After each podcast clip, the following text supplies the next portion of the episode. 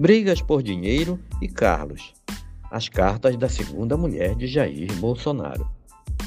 A separação entre o presidente Jair Bolsonaro e a advogada Ana Cristina Vale continua representando um dos episódios mais complicados da história do candidato do PL que tenta mais um mandato na presidência da República do Brasil.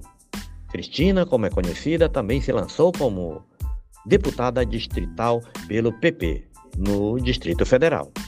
Novos dados da separação vêm agora à tona no episódio bônus do podcast. O UOL investiga a vida secreta de Jair, que você pode ouvir na íntegra no arquivo do YouTube do UOL e em todas as plataformas do podcast. Seria apenas um divórcio se o processo não tivesse trazido à luz, desde a eleição de 2018, em uma reportagem da revista Veja, que Bolsonaro ocultou parte do seu patrimônio declarado à Justiça Eleitoral na disputa por uma vaga na Câmara dos Deputados em 2006. Além disso, foi acusado pela ex-mulher de ser violento. No novo episódio do podcast estão cartas inéditas de Cristina, escrita em 2007, com detalhes sobre as disputas por dinheiro e o tom grave da separação entre os dois. Cópias manuscritas foram entregues com exclusividade à coluna por uma fonte que pediu anonimato. A coluna submeteu as cartas a duas pessoas que conhecem Cristina há vários anos e elas confirmaram a autenticidade da grafia.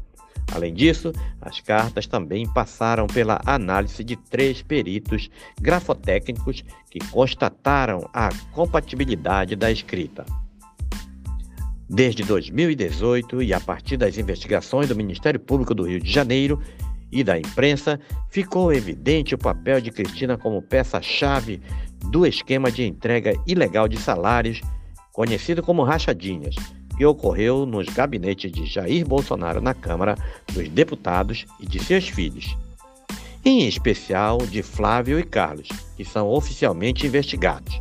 Cristina foi chefe de gabinete de Carlos em entre 2001 e 2008, e a partir desse período que vários integrantes de sua família foram indicados para cargos públicos durante os mandados dos enteados e do agora ex-marido.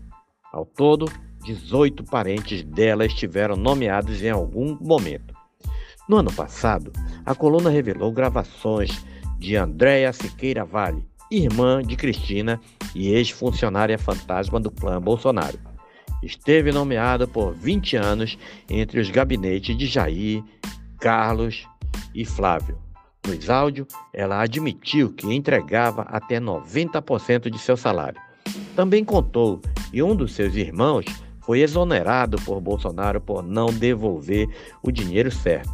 Essas gravações se somam aos dados da quebra de sigilo de Andréa e corroboram o que ela disse nos áudios. E o processo de separação entre Cristina e Bolsonaro, que mostra nos primeiros indícios de irregularidade nos bens dele. No processo, Cristina disse que Bolsonaro tinha uma renda de mais de 100 mil reais por mês, sem dizer de onde vinha todo esse dinheiro. A separação de Bolsonaro e Cristina ocorreu em julho de 2007. Na carta para Bolsonaro, ela menciona as expectativas de lucro junto às empresas que ela havia criado naquela época. Um escritório de advocacia e um e uma seguradora. Na carta, Cristina escreveu ao então marido que sabia que ele ia voltar, para que se casassem como nos sonhos dela. Depois acrescentou: Vale, reguladora, vai se legalizar e se livrar daquela pessoa. Vamos ter muitos e muitos processos chegando. A minha meta até o final do ano é de mil processos por mês. Vou ganhar 50 mil reais por mês. Vou vender esta casa muito bem. Vou comprar a casa dos meus sonhos. A Vale Advogados vai dar muito dinheiro. O meu corpo e saúde vão estar sempre assim, lindos e com saúde. O DPVAT vai dar muito dinheiro. Em dezembro de 2021, o Jornal Nacional fez uma reportagem revelando que as empresas dela estavam envolvidas em negociações suspeitas e fraude do seguro obrigatório, o DPVAT. Ao pedir a quebra do sigilo de Cristina, as investigações sobre rachadinha no gabinete de Carlos Bolsonaro, o MP apresentou relatórios do COAF, que é o Conselho de Controle de Atividades Financeiras, que indicavam negociações suspeitas nas contas dessas firmas. De agosto de 2007 a julho de 2015, mais da metade do que saiu da conta bancária de uma das empresas foram saques em dinheiro vivo, um total de 1 milhão e 100 mil reais. Em outro trecho, já na página seguinte, Cristina faz reclamações. Diz que o marido era ingrato e aponta brigas entre os dois por causa do Carlos, com quem ela trabalhava. Bolsonaro mantinha enorme desconfiança em relação à ex-mulher. Cristina escreveu, abre aspas, foram muitas as injustiças e ingratidões de sua parte. Nunca fiz nada que pudesse desabonar a minha conduta com você e nossa família. O primeiro ponto onde tudo começou, Carlos. Por dois anos eu o amei, amparei e socorri todos os seus medos e em troca tive o título de sedutora de menor. Ah, como dói! Dói muito. Fala para ele que meu amor era sincero e puro, não pornográfico e nunca foi. E se eu desabafei, foi porque ele me passou confiança para me ajudar com você, Jair. Mas nada adiantou. Fecha aspas. Ao falar do patrimônio do casal, a advogada escreveu que nunca foi a minha intenção lesar ninguém e sim crescer o patrimônio da família. Presto conta de tudo, pois não tirei nada de você. Sou honesta e tenho orgulho disso, completou. Ela finalizou o trecho dizendo: Terceiro, o bendito flat. Comprei sem sua autorização e fiquei com muito medo e tinha razão. Mas você tinha mudado. Não queria mais investir. Mais nada. Errei. Perdão. Quando Cristina e Bolsonaro foram viver juntos em 1998, ele só tinha um apartamento no Maracanã e uma casa em Mambucaba, em Angra dos Reis.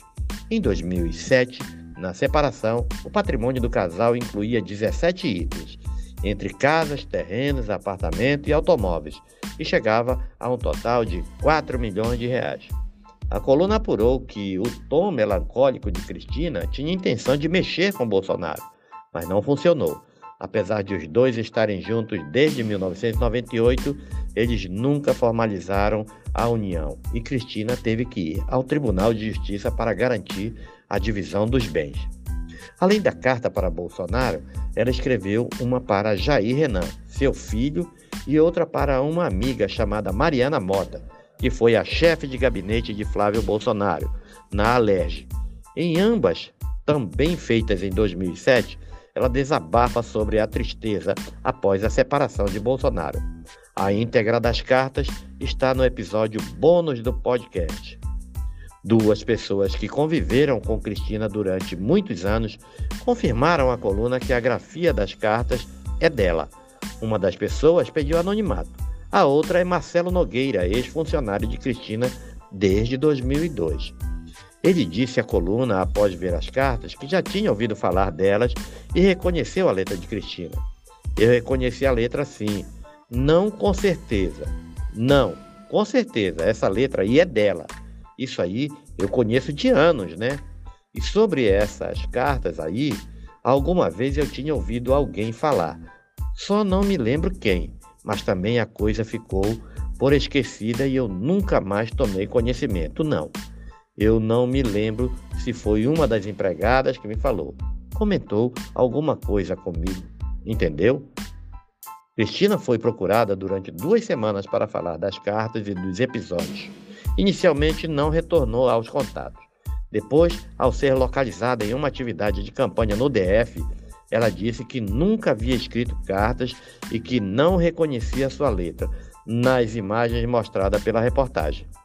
A coluna resultou, consultou três peritos grafotécnicos sobre a condição de anonimato para análise e confronto entre as cartas e a assinatura de documentos manuscritos por Cristina referentes às suas empresas e à rescisão de um de seus funcionários. O primeiro perito, com mais de 30 anos de atuação em casos civis e criminais no Rio de Janeiro, disse que após análise encontrou compatibilidade entre as escritas dos documentos e das cartas. Citou coincidência nas letras S, T e D, devido à mesma inclinação para a escrita das letras. Outros dois peritos em São Paulo, com experiência em diversos casos por todo o país, também encontraram compatibilidade. Estes escreveram um parecer de 19 páginas. No confronto entre as assinaturas e uma das cartas e a assinatura de um documento, foi verificada a compatibilidade pelo modo como ela arremata a assinatura, por exemplo. Os peritos ainda citaram as coincidências na redação da letra B maiúscula do conjunto LH de alguns numerais, no I, na letra S, entre outros. Ao final, escreveram que, conforme as análises detalhadas das grafias questionadas e das grafias é, e assinaturas indubitáveis, apresentem características intrinsecas e extrinsecas totalmente semelhantes. Portanto, as assinaturas questionadas são originais.